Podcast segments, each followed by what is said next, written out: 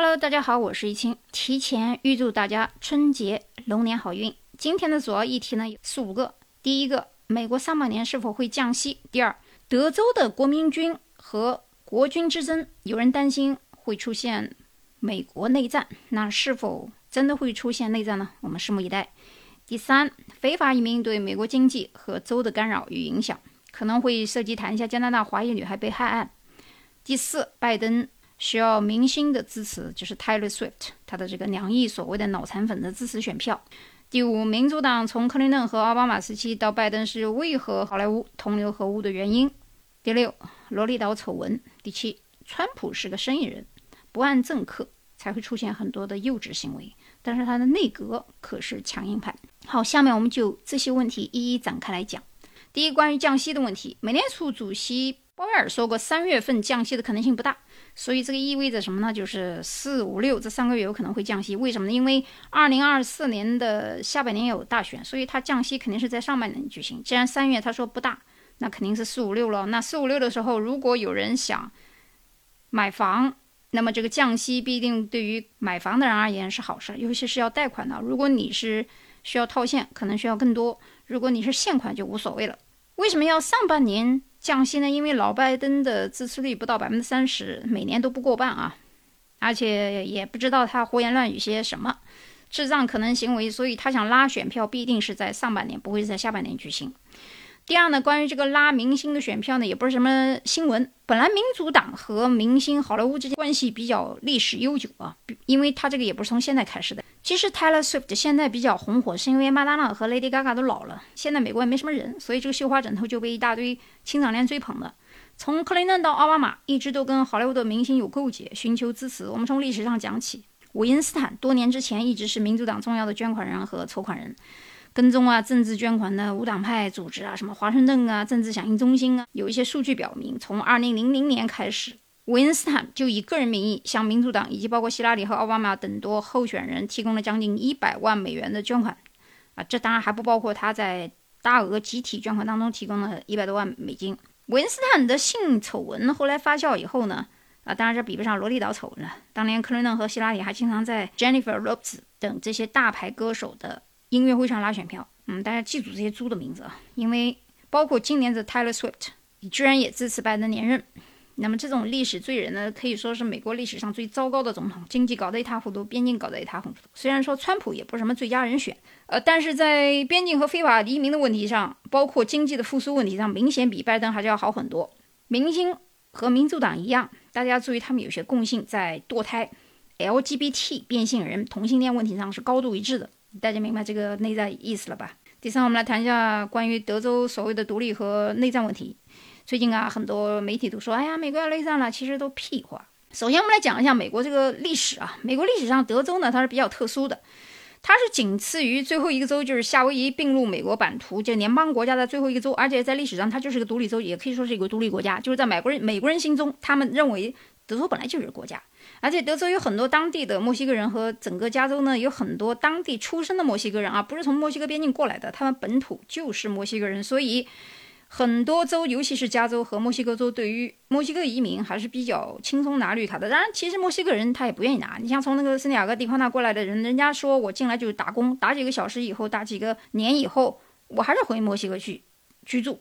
所以呢，墨西哥人进美国呢，倒也不是什么不正常的事情。首先，本身加州整个这个地块就是墨西哥原来的墨西哥啊，美国是从墨西哥手上买下来的。所以呢，只不过现在加州在民主党和舔狗的治理下，越来搞越搞这个黑名贵，尤其是旧金山那一块的零元购。那边境原来一千万多人口，德州那边进去就八百多万。八百多万非法移民直接影响德州的生活和经济秩序水平，所以才有了德州人直接把非法移民送到民主党的老窝，就是送到纽约州去呗，或者华盛顿他家里，让他自己也尝尝被骚扰的滋味。德州人呢，从来是不怕联邦的，所以德州牛仔精神啊，包括他们的国民军与美国政府军之间的较量，在边境问题上就对对峙起来，就是国民军要他拆边境的铁丝网，他非非但没有拆，还多加了几几刀。那德州呢，也是根本不怕联邦的，因为虽然从行政角度来讲，联邦大于州，似乎联邦可以让州去做一些事情，指挥州政府的行动，但实际上呢，在美国也不是说所有的州都必须要听这个联邦的啊，它的权限还是不一样的，所以甚至于德州可以独立。都在早年的宪法当中有记载。德州的这个特殊性呢，让很多人呢。也比如说外国人在对美国一无所知的时候，比如说他看这个 NFL 的就美国橄榄球的时候，他会把德州的牛仔队当成自己的国家队来支持。其实他也不知道为什么要支持德州啊。那么也许呢，是因为德州的这个牛仔人的。文化和自由民主的形象呢深入人心，所以所谓内战不内战也不存在，也不会真正打起来。因为美国人呢很喜欢看打仗啊，他打起来才好呢。问题是不大可能出现啊，他也不会大规模变成什么所谓的内战问题，这还早得很。所以不要是一种看热闹的心态。而且美国跟世界上所有的国家人一样，都很爱国。本身这个爱国呢，即使是一种。政治教育也是一种洗脑教育，其实每个国家都一样，所以呢，大概只有百分之零点一的人在听懂我的话。所以，国家认同感、民族自豪感都是为政治统治的一种服务手段，包括其他国家的政治啊，历史书无一例外啊，每个国家都一样。所以，共和党不仅把这个德州人武装起来以后，甚至连佛罗里达人也加入进来了。那这里我插一句啊，之前这个网上沸沸扬扬的加拿大华裔女孩十二岁，在二十年前遇害，到。二零二三年的十二月才结案。这个强奸与杀人犯呢，是来自叙利亚的中东难民。那这期间，简而言之就是说，他利用加拿大纳税人的钱，故意拖延这个开庭。因为他说他听不懂英语啦，只听懂他那个什么狗鬼语言啊，翻译费呢用一次开庭费高达上万加币，所以一直让这个案情搁浅。中间连这个法医还呃所谓的自杀了，我看是谋杀了。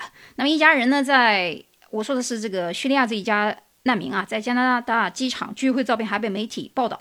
那么试问，这么多一个垃圾人口国家，这个全世界流动，还那么多的 spy 在里面，圣母婊的下场就会跟欧洲一样在堕落。所以你们谁还在支持这个非法移民呢？不管是民主党还是黑命贵啊，都不会有什么好下场。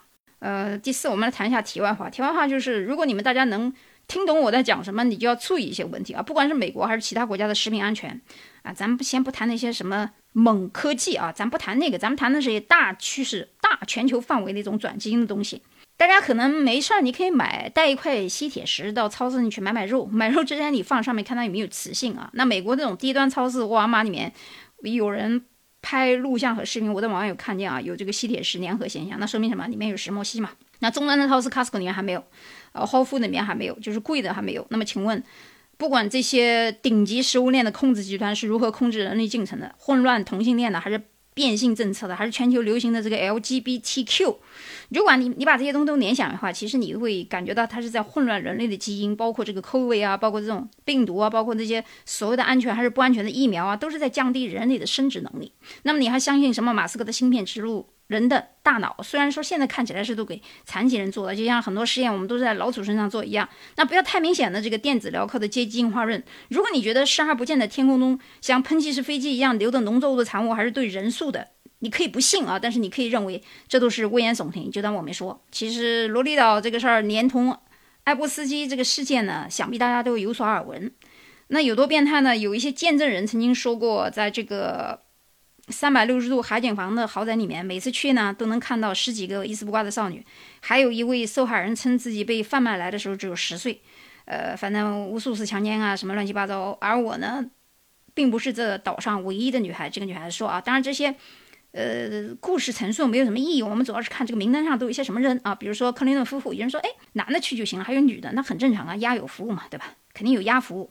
那么拜登父子，这个拜登父子的这个子，拜登儿子。这这么烂的人，居然还没有逃脱这个刑罚的判决审判。奥巴马夫妇啊，上面都有，比尔盖茨、小李子等等这些人，什么证券商圈、娱乐圈无一幸免。哎，你别说，有个人不在，川普不在上面，说明川普这个人比这些人还是干净。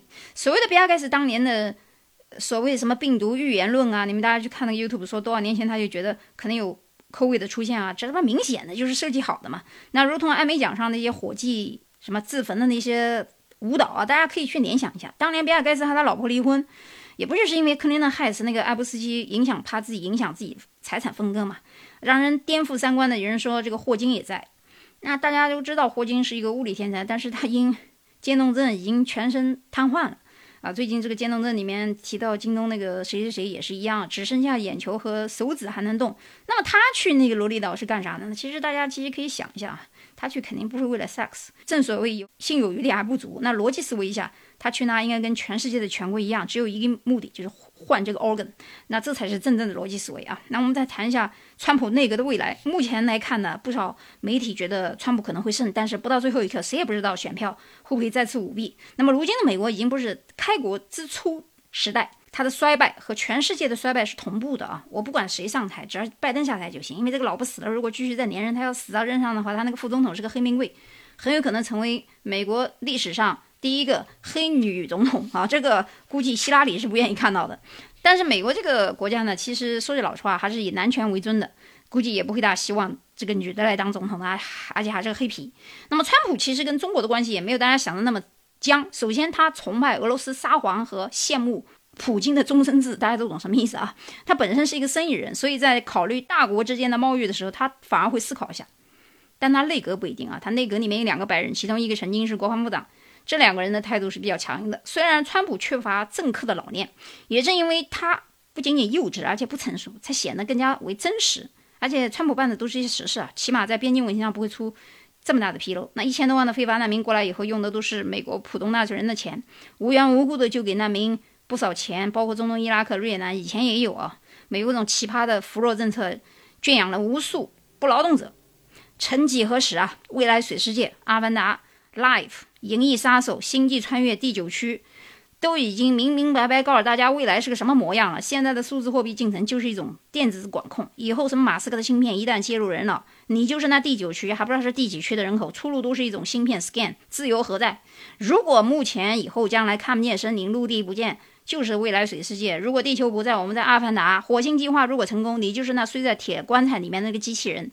一切的一切，人类的选择进程都在悄无声息的变化之中。觉醒吧！我不敢说人类，其实我也没有抱什么希望，因为能听懂我这期音频的人也寥寥无几。但是，我相信生命总有出路，让龙年的二零二四年带给大家一些希望吧。与一清同在，与宇宙同行。欢迎收听《美国思维》，我们下期节目再见。